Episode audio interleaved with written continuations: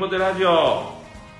人生に希望の灯火をお届けするテモテラジオの時間です。神様の愛と喜びのストーリーとテモテ牧師からの励ましのメッセージをお届けするインターネットラジオ番組です。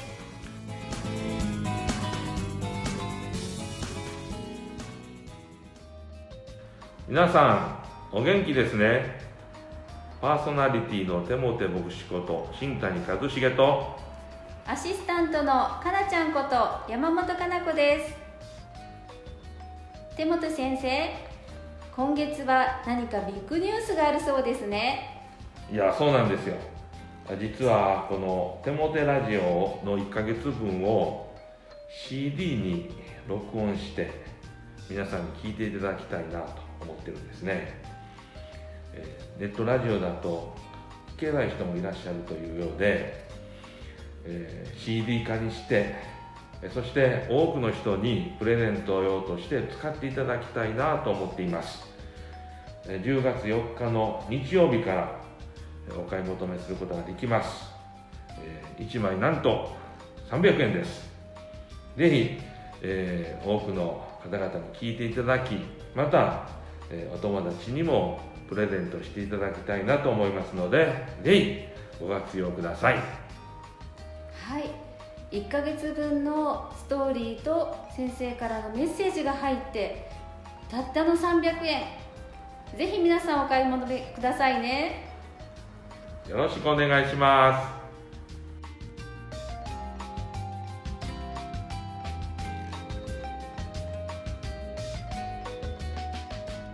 早速インタビューしていきたいと思います。今日のゲストは藤原光恵さんです。藤原光恵さんこんにちは。こんにちは。はじめに自己紹介をお願いできますか？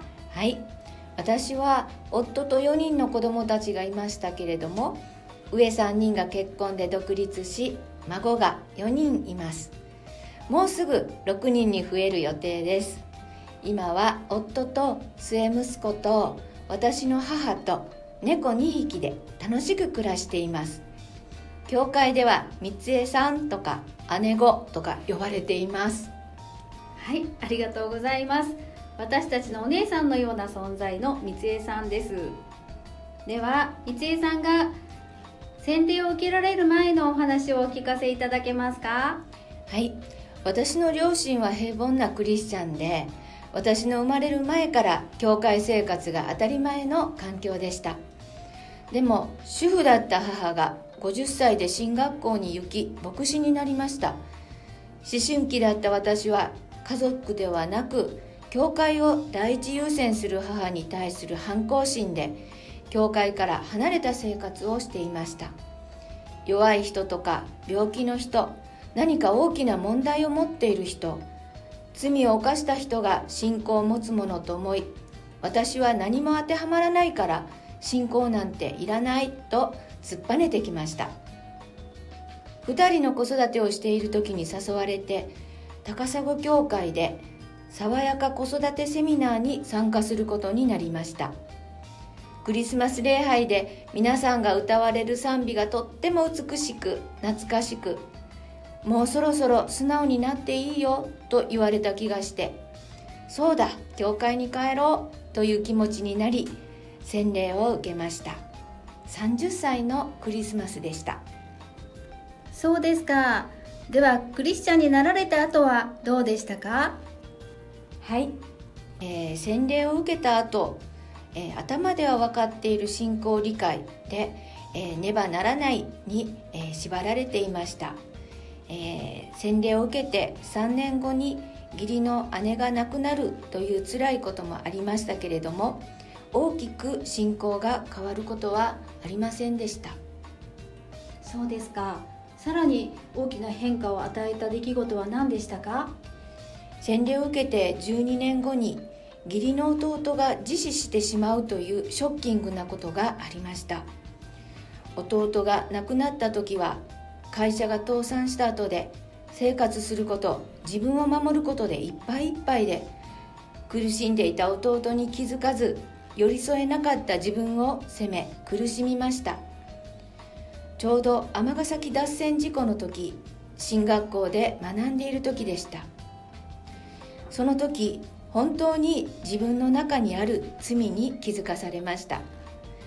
自己中心と在籍感劣等感などです。今まで頭で分かっていたことだけが本当にこの罪が自分の中にあることを知り罪の支払う報酬は死であると聖書に書かれていること。でも私は死ねないどうしたらと苦しんでいました。その時だからこそイエス様の十字架の死と葬りと復活という救いがあるじゃないか。誰だってイエス様の十字架と葬りと復活にあやかることができる。私も信仰によって十字架でイエス様と一緒に死んで葬られる。そしてイエス様がよみがえられたように私も全く新しい神様の子供として生まれることができると受け止められました。それからの私はこんな不完全な私だけど神様の子供として失敗しながらも許されのびのびと成長し与えられた命をエンジョイできるように変えられていきました。聖書の中によくよくあなたに言っておく。誰でも新しく生まれなければ神の国を見ることができない。とあります。若くして死んでしまった姉と弟を通して身近な人たちに救いを体験してほしい。福音を受け取ってほしい。と願わされています。ありがとうございます。新しい命を生きておられる三江さんの姿はとても私たちにとっても励みになっています。ありがとうございました。今日は藤原道恵さんの喜びのストーリーをお聞きしました。それでは手モ先生に励ましのメッセージを語っていただきましょ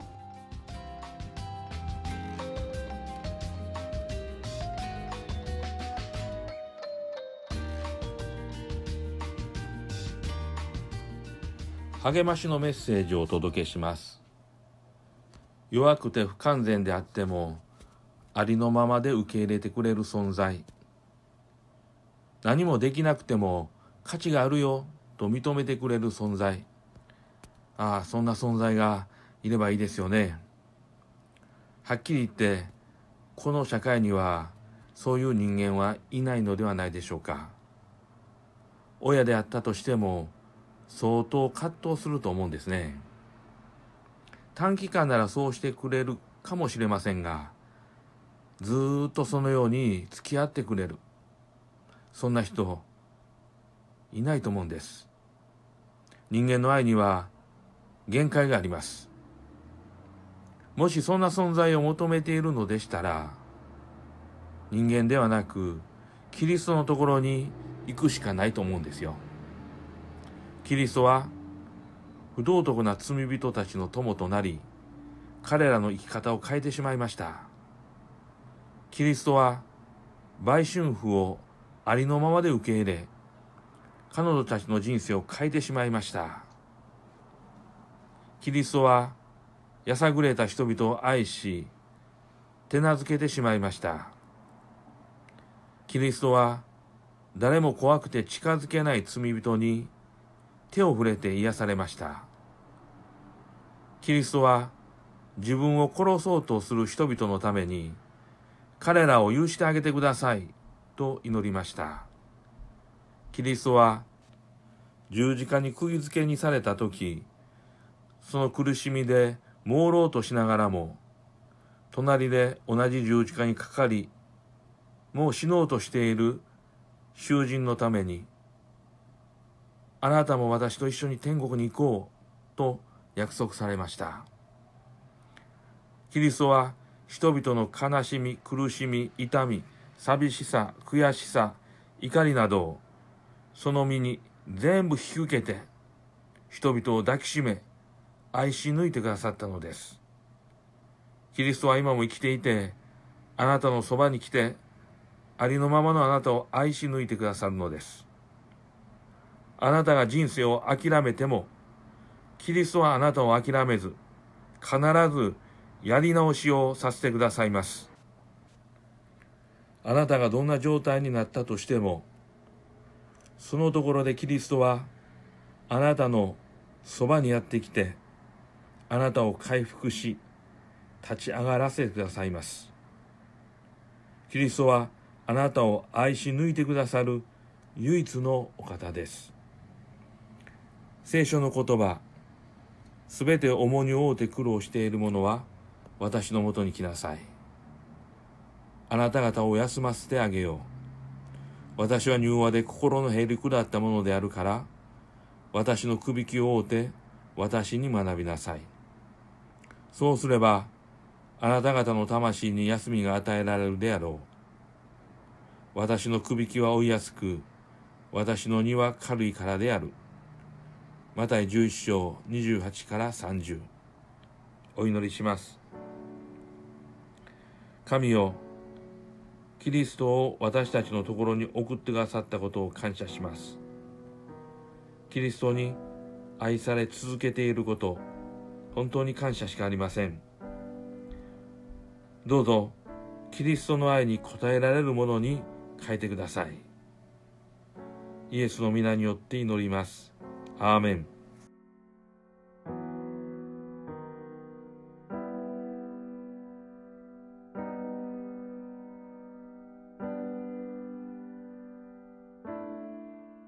今月の賛美は中谷綾子さんの羊飼いイエス来られです。どうぞ。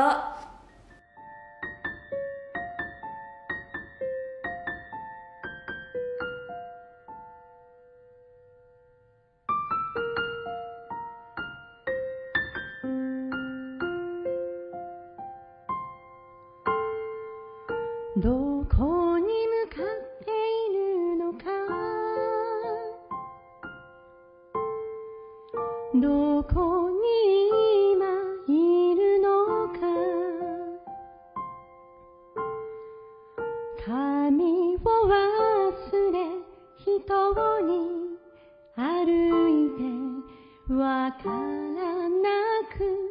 なってた。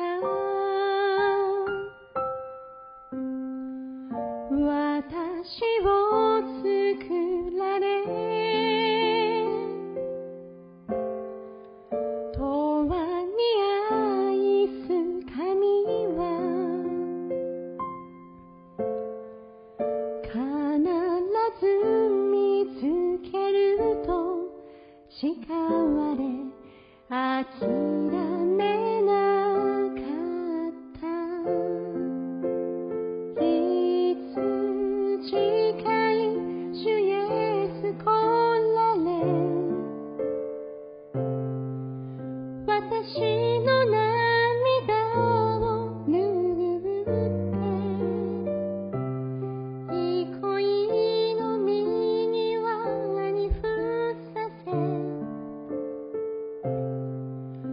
私を抱き語られた。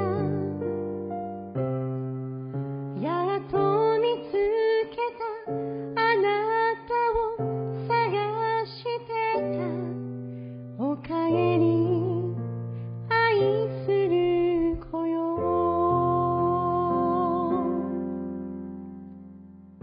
どこにテモテラジオは日本キリスト教団高砂教会のスタジオから毎週月曜日午前中に配信しているゴスペルラジオ番組です。テモテ牧師高砂教会テモテラジオで検索してみてください。